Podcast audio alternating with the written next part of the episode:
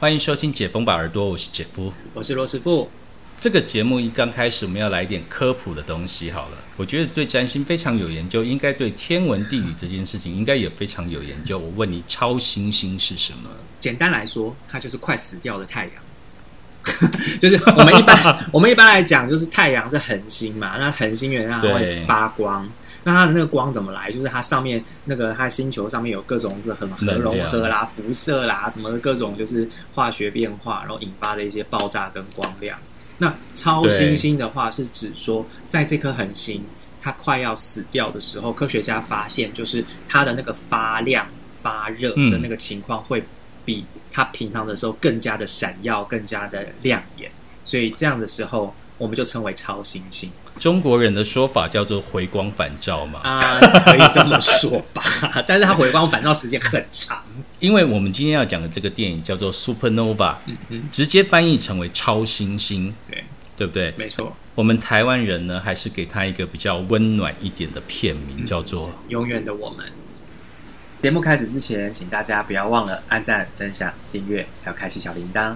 那同时呢，我们在每周三节目首播完之后，在礼拜四，也就是隔天，我们会在 Podcast 上架我们的节目《解封吧耳朵》。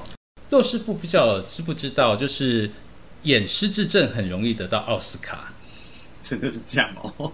像今年二零二一年的奥斯卡最佳男主角就是父亲嘛，那个安东尼普金斯嘛，对不对？嗯。前几年呢，也有一个演失智症的奥斯卡最佳女主角哦。呃，谁呀？我知道那个毒枭，对不对？那个。Kingsman 第二集里面的那个毒枭，那个叫什么？朱利安·摩尔啊，对，朱利安·摩尔。Oh my god，这个名字记不起来是不是？对我跟你讲，我有记人脸跟记名字的障碍。其实不是，希腊神话那么多，那个神你都记得起来了，这个朱利安·摩尔记不起来。对，朱利安·摩尔，因为我想念我自己这一部片，他演个失智症，他也得了最佳女主角。可惜的是，在这一部《永远的我们》就是《Supernova》这里面，也有一个洛师傅非常喜欢的男演员，叫做史丹利·图奇呢。可惜的他，他演的很好，居然也没入围啊。是哦，所以就是没办法。要不然的话，我想说，那我也去演一个失智症好了，这样我同时可以当最佳男主角的话，还有最佳新人奖。你应该不是得失智症，你是妄想症。看完这个电影之后，骆师傅有什么样的感觉？我觉得我非常就是喜欢这部电影，是除了它的整个电影的氛围，然后还有在情绪上面的一个细腻度以外，它没有很洒狗血，可是它让你感动，这个是我很喜欢的一个路数。再来就是画面很美嘛，英国的乡间风光真的是哦，好美哦，真的很美。然后再来就是因为它牵扯到的是实质，然后以及就是同志伴侣的这个议题，但是呢，有别于一般我们想到的同志电影的那种悲情啊，或者是说呃刻意的要去表现五光十色啊，或者是呃很花枝招展的这一面，其实我觉得他是用一个很稀松平常的，就今天即便他们是一男一女，或者是两女，其实这个都。都可以成立。我个人认为他是巨蟹座，啊，不是巨蟹，不是不是是射手座。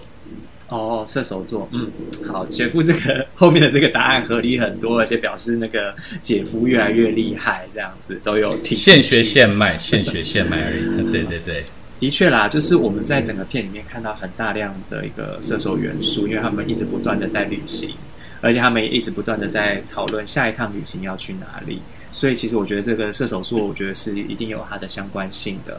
那再来的话，其实我们会看到，就是他在里面讲到我们之前讲的失智症议题，或者是疾病方面的议题，又是同志的关系。所以其实我会某种程度上觉得，哦，可能会跟双鱼。或者是天蝎有关系，但是双鱼，嗯，我们之前有讲的，就是双鱼是呃跟同志有关，我们会会联想到双鱼，觉得在这个电影里面，其实同志他只是一个他的角色设定，但是他我觉得他并不是重点。对，其实这也是后来我在观影的过程中，我渐渐觉得同志的这个能量元素，其实它只是一个皮或者是一个它的外面的一个设定，就像它的片名，其实是一个很宝瓶座的名字，它就是一个 supernova，是一个天文相关的、很宝瓶、很科技的一个能量。但实际上，它要讨论的是什么？其实讨论的是死亡，不管是面对疾病或者是生死，其实这都是我们的天蝎所守护的极恶宫位，它主要探讨的一些议题。所以，其实我会觉得说，它其实里面糅合了很多射手加上天蝎的一个能量的一个结合。我只能说呢，我们节目呢是恐怖片。干嘛刚刚听你在讲的时候，其实我就顺手查了一下，《永远的我们》首映日，它其实是在二零二零年的十一月二十二号。哎，十一月二十二号，所以就是天蝎跟射手的交界时候啦。你看，恶不恶心？因为我一直印象中，你跟我讲它是五月多啦。所以五月多那个是什么？五月多是台湾的上映日哦，是台湾，所以它全球是是在十一月二十二哦，那还蛮符合。那接下来我们要来聊一下这两位非常厉害的演员，他们的在剧中的角色。Tasker 跟 Sam，我们先从 Sam，就是柯林博斯他演的魏王源这个角色。那如果讲到 Sam 的这个角色的话，呃，一开始我会先从他的人物设定。他人物设定的话是一个音乐家，音乐家，然后是一个钢琴师，maybe 跟金星守护的星座或者海王星守护的星座会有关系。是什么呢？金星的话可能就是跟金牛或者是天秤，海王星的话可能就是双鱼嘛，毕竟都管美或者是艺术。可是，其实从整个整个电影里面，他的整个角色形象塑造，我们可以看到说，哦，他其实是比较温暖，可能会像双鱼有多一点。但是呢，我们在里面又看到了一件事情。等一下，我原来看完之后，我觉得他应该是双鱼了。对呀，觉得他就是他就是一个很对于男友很牺牲奉献的这样一个角色。没错啊，的确，如果你从牺牲奉献这个角度，其实他真的是跟海王星还有双鱼的这个能量去做直接的呼应。当然，其实我们在呃剧里面，我们有看到他更多的一些互动跟他的一些想法，你会发现他一直都是属于一种你不要丢下我，你不要让我一个人，我要留住你，我要一直在你身边，我要扣住你。而且甚至他会觉得，在整个旅程中，他是最多次提到我们要回家，我们要回家，我们要回家的一个角色。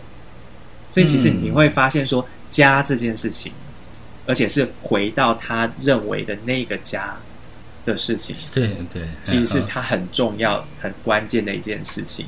而且第二个，他又会觉得他必须要扣住你，突然那个钳子要出来了。对，没错，所以其实你会发现他是一个非常讨爱的一个巨蟹座的一个男人的表现。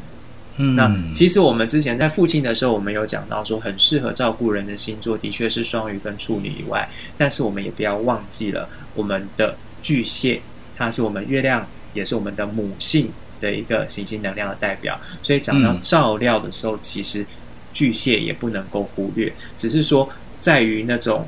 非亲非故的照料上，可能处女跟双鱼的那个强度会比巨蟹强。但是今天我们讨论到的是一个我们朝夕相处的家人、亲人或者是伴侣的时候，那完全就是一个巨蟹的能量可以发展的领域了。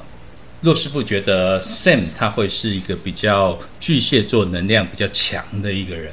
对呀，而且你看，就是巨蟹的上一个星座是什么？就是我们的双子。然后下一个又是狮子，它夹在两个音乐之神守护的星座之间。啊，不当钢琴家也难了，好吧？好，那接下来我们要来聊的这个叫 Tasker，他在剧中的设定，他是一个作家。嗯，在还没得到早发性失智症之前，他是一个比较活泼的人，是比较外放一点的人。嗯然后在剧里面，我也看到他是比较会 social 的那样的一个人。嗯嗯。所以我觉得他是天秤座。天秤座，OK，好。那其实我会觉得，我看到的点其实是说，塔斯克他其实在片中，首先他的设定是作家。那作家这个部分，关于写作或者是说关于传播书写的这部分，其实由我们的双子座去做守护的。那只是说呢，他是怎么样的作家？的确，他就是一个比较跟人会 social，然后会比较多一点的互动。所以我会觉得说，哦，可能天秤射手也都有可能。但是我们在这边看到说，他写的书，他写的作品。是怎么样呢？是大家都看得懂的，或者是说很简单的，或者是说很难的，大家看不懂的？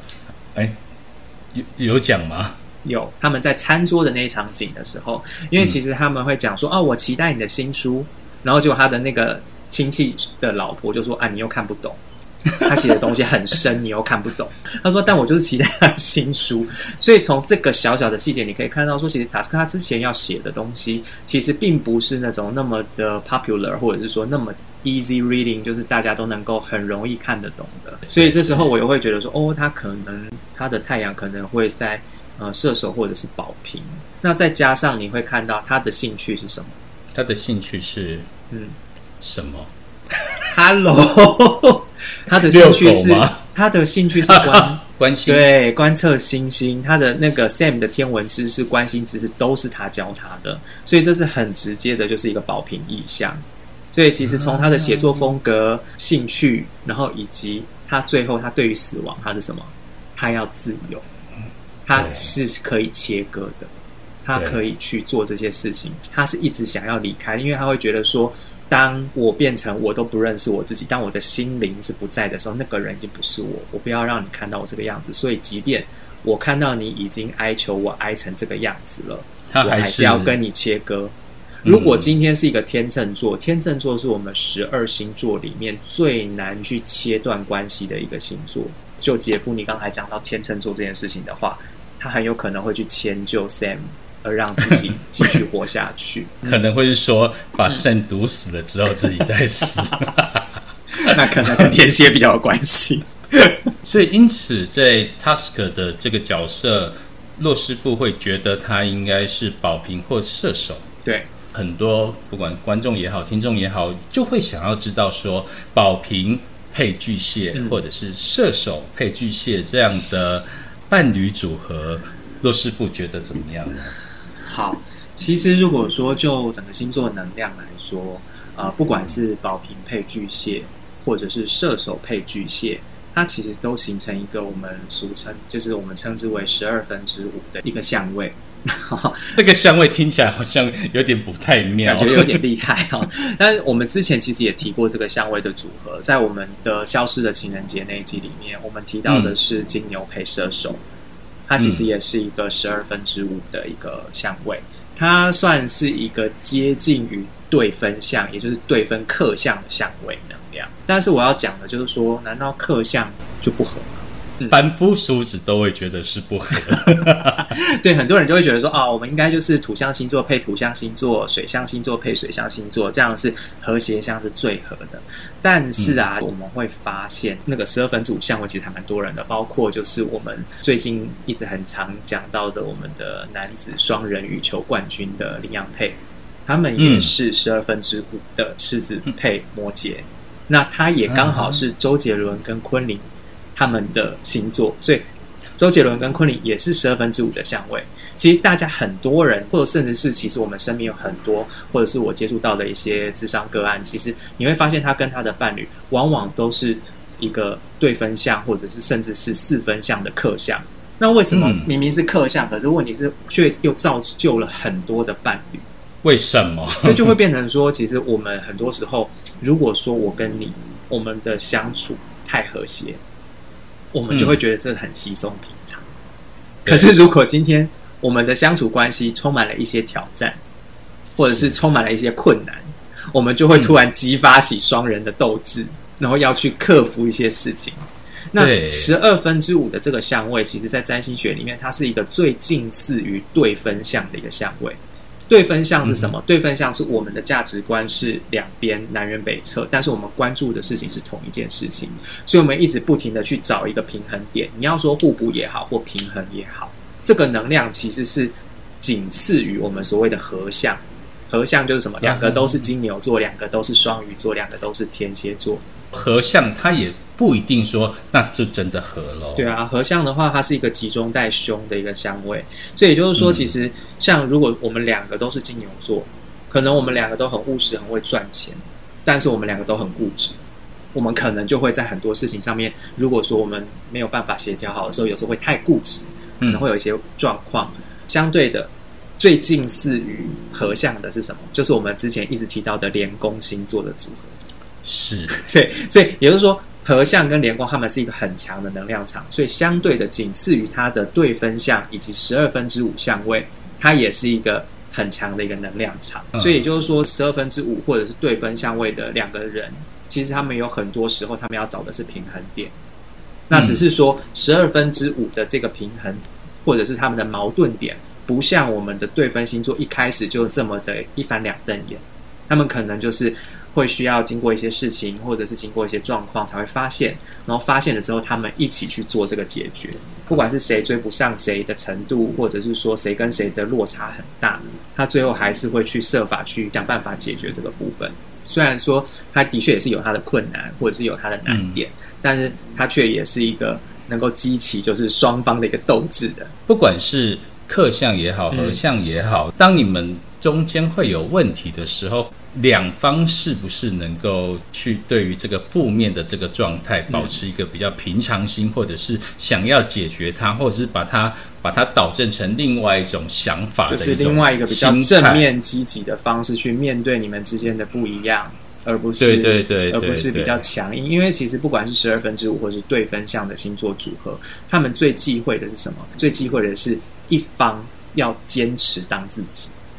嗯，这个是最最容易导致关系出现问题的，反而就是他们能够平衡这件事情，是对宫或十二分之五星座可以去做的课题。对啊，像举例来讲啊，例如说你的伴侣非非常喜欢查情，就是无时在无时无刻在查情，但是你自己如果把它想象成说是哇，他非常关心我。或者是呃，他非常爱我，无时无刻一定要像听到我的声音，看到我的人，那这样不就好了，对不对？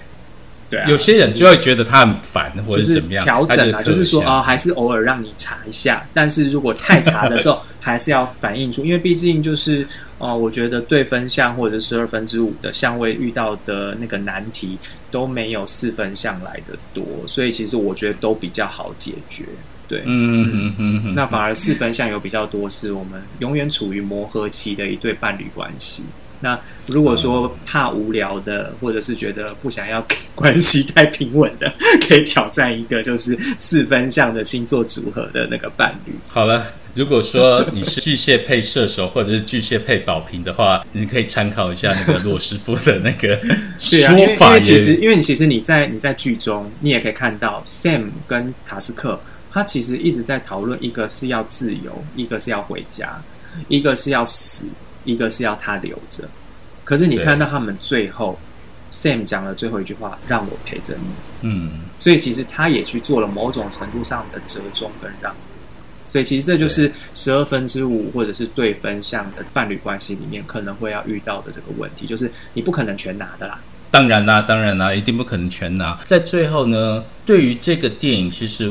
我会觉得它就是一个很平淡，但是后坐力非常强的一个电影。我觉得它是一个比较三十岁以后再看的电影，是它会去让你思考，然后再让你去想。那对于我来讲，好了，我就觉得它是恐怖片。其实我就很讨厌去想这种东西，因为像最后其实生死的问题，像 Sam 他最后，因为我一直在想说他要开音乐会，他最后会挑哪一首曲子，然后就他最后竟然是挑的是艾尔加的。爱的礼赞，而且爱的礼赞，还有演奏的那个风格是让你觉得不会太甜腻，然后又会觉得有感动，淡淡的，但是又有点哀伤，你就觉得哇，很棒，很大人的味道。而且它的结局也是我喜欢的，是所谓开放性的结局，因为我没有看到死亡。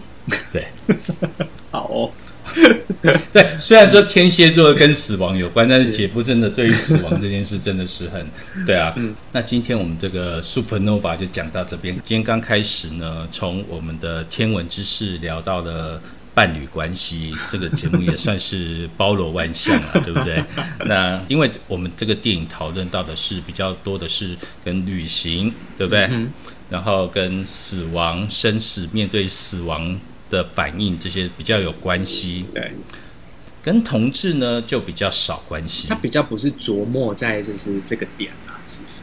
对对，但是呢，等一下我们要跟一个男神有约，他是嗯不错的一个同志，是天才型的，就是了。他也是曾杰夫曾经合作过的对象，拍过一些广告的一些作品，对。然后他今天会带来什么样的故事呢？对，陆师傅，你要不要留下来听一下？好哦，他马上就好，拜拜。小马马上就来。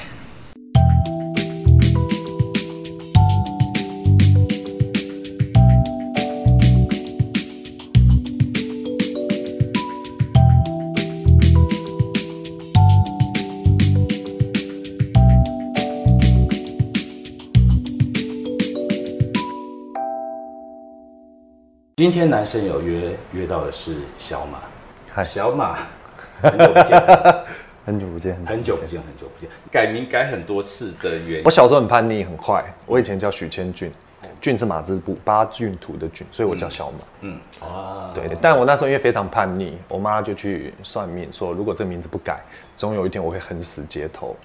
OK，所以我就改名叫做许玉志。但是这个名字我不喜欢，因为它太文了。我的个性很好动。嗯。对，所以我一直都不喜欢这个名字。有一次呢，就无意间我听到有一个广告在播，它叫许玉智软膏。OK，它是痔疮软膏。对，我就把这个广告告诉我妈，然后很好笑，但我还是继续用这个名字啊，因为毕竟是他送的。对，对啊，所以我的本名后来就叫许玉智。啊哈，对，但就跟痔疮药同音。哦，好，还记得第一次。我忘记我拍什么了，一个内裤的广告，是购物台的啊。这支影片在我的那个资料库，我知道，知道，一直有在被看，好可怕。对，十年当中，其实还还有一些合作。那我们看到你从一个模特，嗯嗯，到现在是一个 sales 吧？对，算是 sales。对，怎么去看这个转变？从模特到现在这个转变哦。一个阶段一个阶段啊，一个阶段一个阶段。先对啊，先是一开始是靠外表，没有一开始靠外表嘛。然后后来的话，呃，因为老了嘛，嗯，对啊。其实也没有多老啊。怎么样踏进模特圈？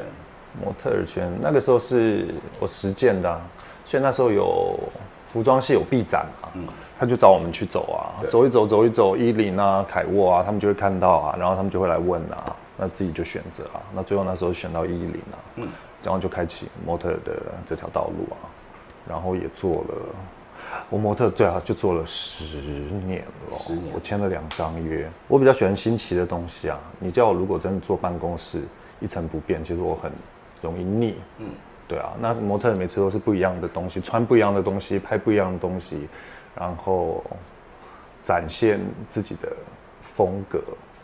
印象最深刻的，因为你既然你做模特啊，对，有哎，我做模特让我印象最深刻的就是，那时候有个导演，他因我忘记他是哪里人了哦，但是他在伊林算是他的地位很大，嗯，那我走他的秀其实会很高高兴，但一方面也会很紧张，因为我是新人，我永远记得我是新人，我走他的一场秀，我走错了一个台步，我走我没有顺序嘛。然后我就是在台上，可能只是短短的一秒钟，我那一秒钟走错了，我下来以后就哭了。你下来就哭了？我下来哭了就跟他道歉。嗯哼，对啊，因为我觉得我好像有点被黑，你知道吗？我后面那个人，我们要正向那个观众嘛，正向之后不是要转身退吗？对。可是我转身的时候，那个人，我后面出来那个人，他已经在我后面了，所以我就是被吓到。然后你知道那个没有没有没有人看到我的表情，可是你会看到我。就是那是不对的顺序，顿了一下，就顿了一下，那一那一秒钟在观众眼里就是很明显，它就是一个错误，对，然后我就因为这样子，我就很自责，我觉得是我没有注意到后面的状况，可一方面我觉得我被黑了，你为什么要距离我那么近？对，然后结束这个秀一结束之后，一下去我就哭了，然后我就跟那个导演道歉，对，就我我印象最深就这件事情，这么小的一件事情就让你。就让你哭了。其实，因为我很尊敬这个工作啊，对小细节非常的在乎。嗯，我对小细节很在乎。可是有的时候我的个性又很大辣辣的，粗枝大叶，所以很矛盾。你看，像拍广告，嗯，我会展现不同的样子。大家一开始看到我样子都是酷酷的啊，可是后来我的广告开始有比较多的是搞笑的。嗯哼，那个才是我内在的我自己，那我就会觉得很爽。演这些是当你自己。有的是搞笑这一块是，但你要我耍酷，然后很凶狠那一块，我觉得那就是大家认为的我。有因此而感到很很大的困扰？不会困扰，因为那就是一份工作，而且演就是一件很好玩的事啊。嗯嗯嗯。那所以说你的个性比较像小孩子。嗯，像，即便是到了四十岁，四十了，嗯，很惨。当模特需要很多的时候，需要例如说展现身材呀什么之类的。其实你对自己的外形是很重视。我对外形重视啊，对啊，没办法，公司会要求啊，不管是男生女生都一样啊。那时候都会要求，而且那时候年轻，身材当然比较好一点啦。当模特可能很多的时候需要裸露，但那是工作，所以我都觉得很 OK。所以就像你讲的，拍内裤，甚至跟女生接吻，对啊。就算我比较没办法，但我觉得那是工作，所以就是去做好它。对我反而私底下裸露没办法哎，我去洗温泉，我没有办法洗大众池，但是工作上面那是就是工作，讲白一点就赚钱。你是一个很喜欢赚钱的务实啊，因为我金牛座，嗯，当然谁不喜欢赚钱？这几年的生涯中，你是觉得自己赚到了？男模特其实导师讲，在台湾除了你。真的是一线嘛，当红嘛，不然就是转戏剧才会赚比较多，不然其实模特儿其实收入其实跟女生比起来差很多啊。对，但至少可以活啦，那至少也赚的比一般上班族来的轻松一点，来的时间自由弹性一点。你怎么去解压？解压？呃，就是当模特这一块，我从来没有想过要解压，哎，我当然很快乐，当然很快乐。对啊，因为他很自由啊。对啊，只是比较难接受的是，客户通知你说现在是二选一或三选一的时候，你反而会有压力。你不如就直接没有就没有，中就中。你二选一的时候，前一天你就在那边等等等。我觉得我不喜欢等待的感觉。现在是一个开启了一个，就是开始用讲话的方式，那应该是你更喜欢的表演方式吧？就像我刚跟你讲的啊，我喜欢说服人，说服对啊。我觉得可以说服一个人是一件很好玩的事情。比如说，之前我的工作，我可以看得到电话线。当你在讲话的时候、说话的时候，你看到电话线起来的时候，你就会有一种成就感，你就知道你说服了多少人。就像你说，的，你喜欢去说服别人，你喜欢搞笑。嗯，其实我很喜欢搞笑，但就跟我的脸不符啊。你喜欢演戏？我喜欢演戏哦。你非常喜欢吗？我喜欢啊，我喜欢表演。嗯，应该讲说，有的时候就喜欢被人家注意。嗯。对于冒险这件事情，我不敢冒险，不敢冒险。在事业上，我不敢冒险，但人生哦，我觉得年纪越大，反而越想冒险。很多事你不想做，你不敢，以前不敢做的，现在都会想做。比如说高空弹跳啊，甚至之前去西班牙，从那个坐飞机这样子跳下来，就人家教练带着你从飞行伞，飞行伞那个样子啊，对啊，像这种冒险我就 OK 啊。嗯，但事业上是事业上我不敢。甚至有人叫我自己，比如说有朋友叫我自己创业，嗯，我不敢，我觉得我很像是一个辅助的角色，嗯，我不是一个主角，对，对，我觉得我在我的人生当中是这样子的一个角色，在工作上面我也适合当这样子的角色，嗯哼，我乐于当个配角，但是你要我当主角，我怕我没那个能力，所以一方面的不自信，我觉得我不自信就从小开始嘛，然后包括当模特的时候，你知道那个。自信会受到更大的挑战，因为你身边所有的人都是俊男美女。什么样的状况让你产生这种不自信的感觉啊？我从小就不喜欢人家看我，嗯，我会觉得好像我很差，或者是很怎么样。然后那时候小学，好，那时候小学人家就会觉得我娘娘腔嘛，嗯，对，所以那时候就会不喜欢人家看我。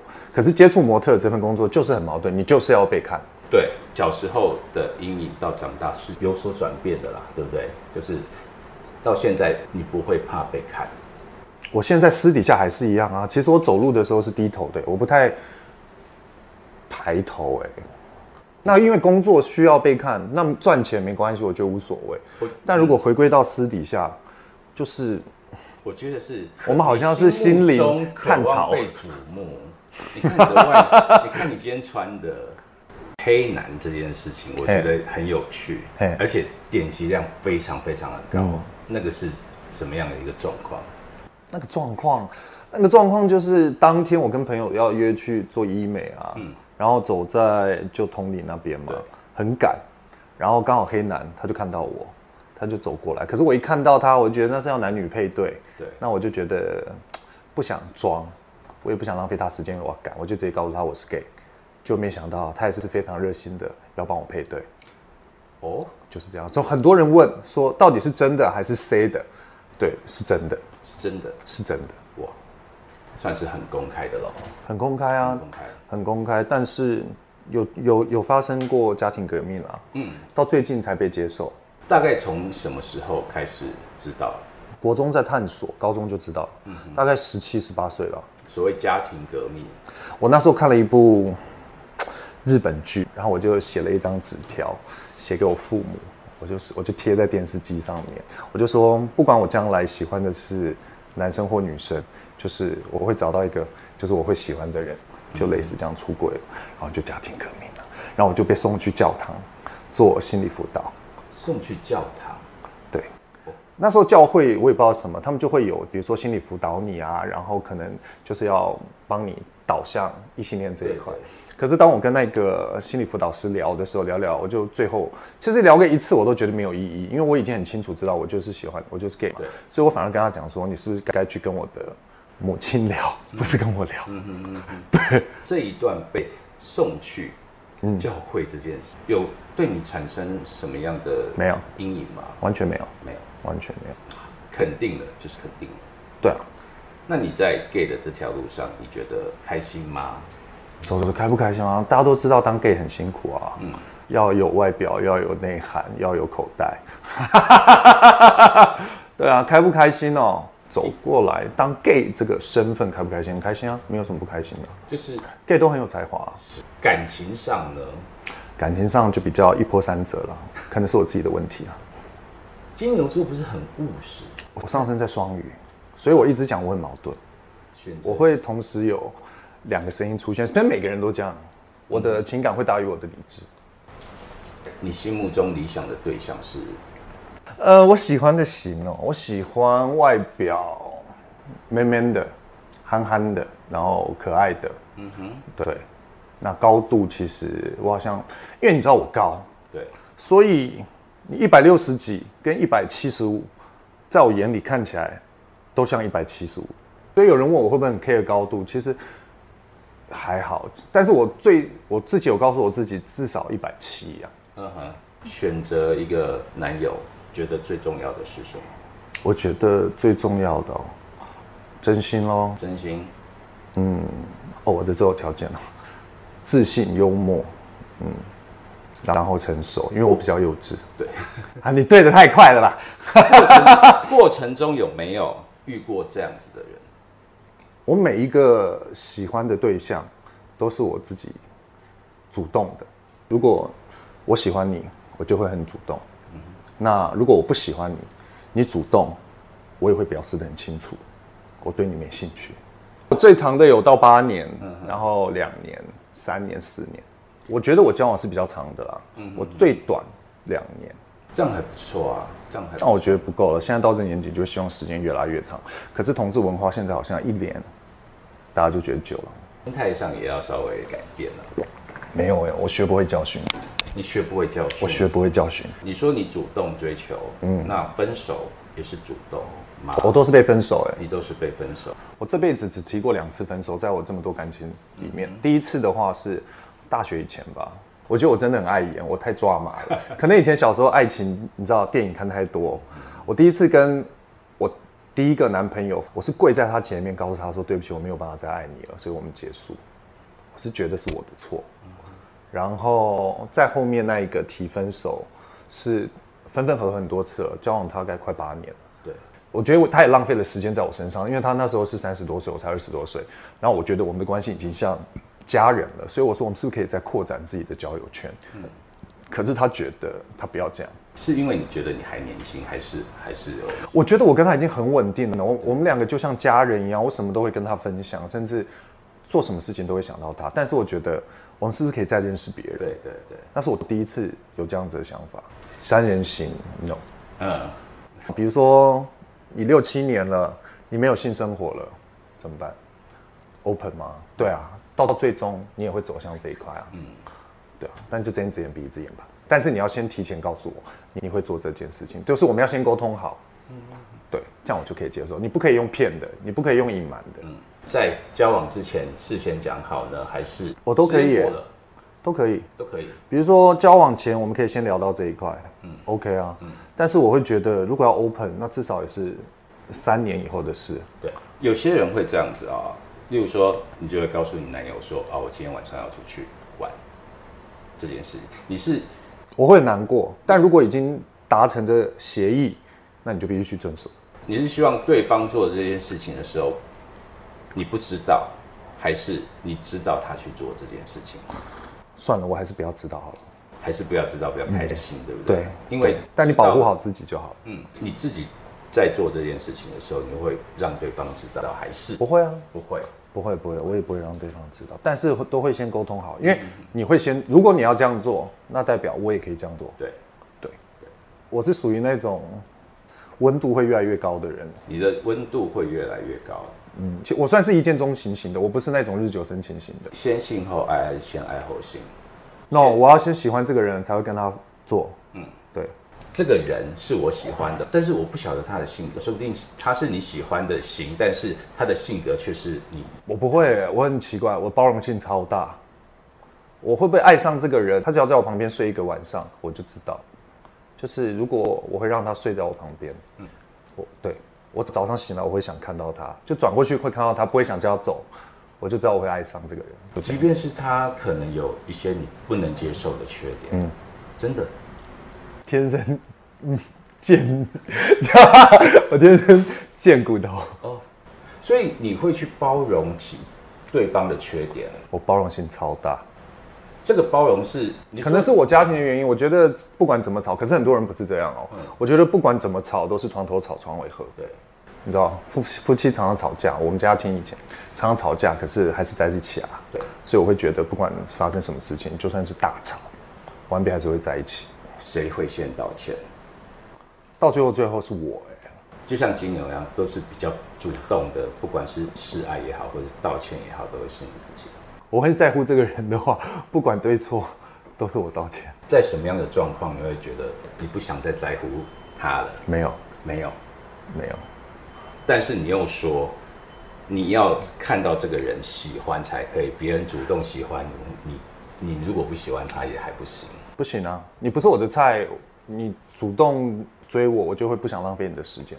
从高中的时候就这样，包括女孩子对我示好，我就会告诉她我是 gay，浪费别人的时间，不要去玩弄别人的感情。对，就是这样子。你要你要约炮就约炮，那你想认真谈恋爱就认真。我会很明显，会想结婚吗？我想啊，你想？我妹妹结婚之后，我就很想结婚了。你心目中的婚礼？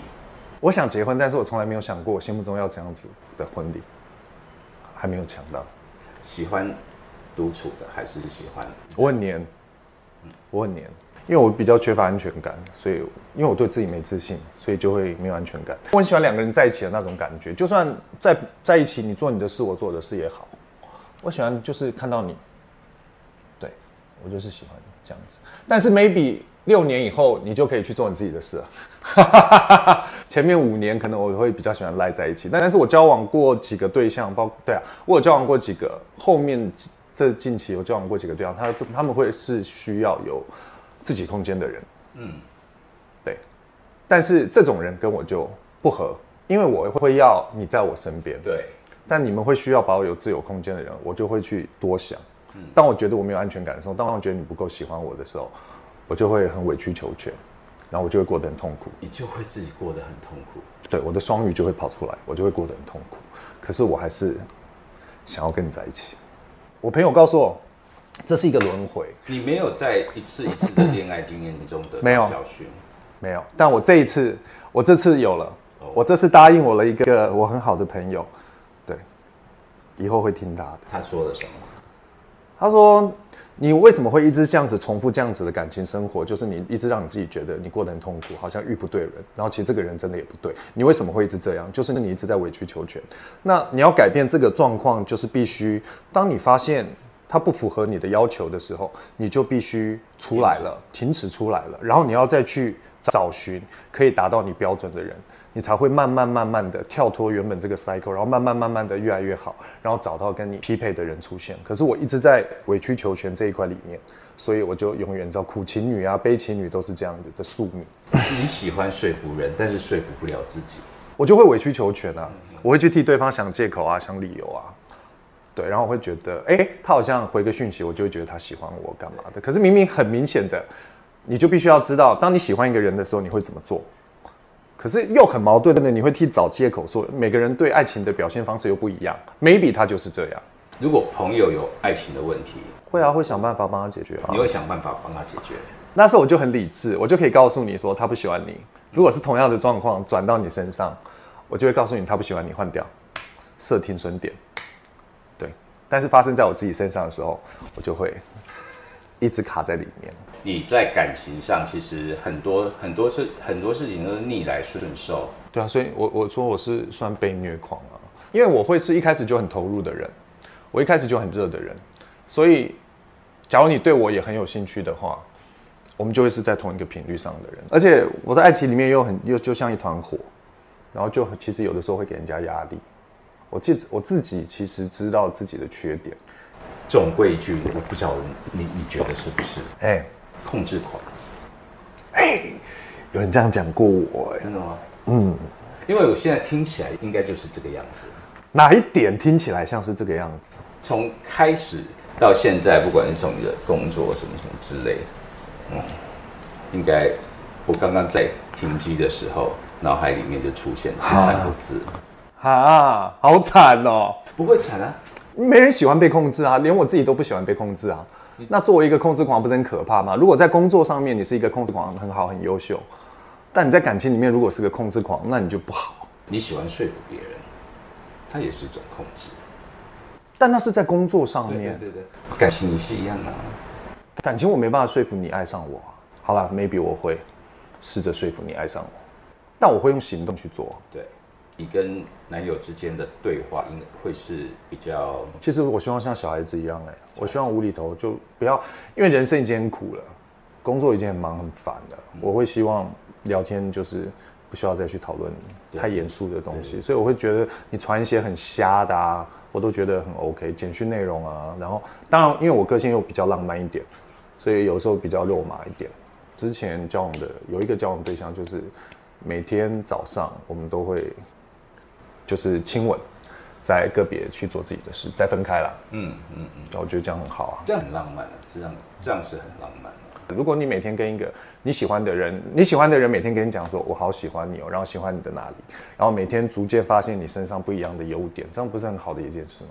之前去了明尼苏达，明明尼苏达，好好好，出国念书这件事情，其实就是增广见闻了。对我就很难，我要。离开我自己很习惯的一个地方，然后要去外面住一年，一个礼拜我 OK。那我可以待很久。其实我不想回来的。那时候我在国外已经找到工作了。嗯。我毕业了以后，我在国外已经找到工作了，但是我们家叫我回来。嗯嗯，对，所以我就回来了。然后那时候心里就带着恨，我不知道为什么我要回来。嗯。我如果现在在国外就不一样了。我喜欢外国人。嗯。对。当然我也喜欢亚洲人。嗯。所以你有交往过老外啊？有啊，有，嗯，差别。外国人哦，他们对自己很有自信啊，很有自己的想法，然后他们需要自己的空间，他们很成熟。那又跟你的控制狂又又又是另外另另外一回事了。反正我是受虐狂，我觉得，嗯，但他如果有点大男人，我是可以接受的。爱情的这这一块，你可以是比较小鸟依人，对不对？在心理上了，嗯，心理上，对，是可能需。需要被照顾，对不对？我觉得照顾是互相、互相的关系。但我我到这年纪，我朋友反而调侃我，我已经母爱出来了耶。就你懂母爱出来的意思，就是你会想要去照顾别人。我希望我可以变更大只，到大概九十公斤。我就外表啦，我希望我可以变得再好一点。嗯，对。然后收入的话，当然现在以这个以我这年龄破百，一定大概是一定要的。但就在往上成长。然后希望，呃，可以有一个品牌出来，但我不是主角，我希望我可以去辅助我们公司的人再创一个品牌出来。啊，对啊。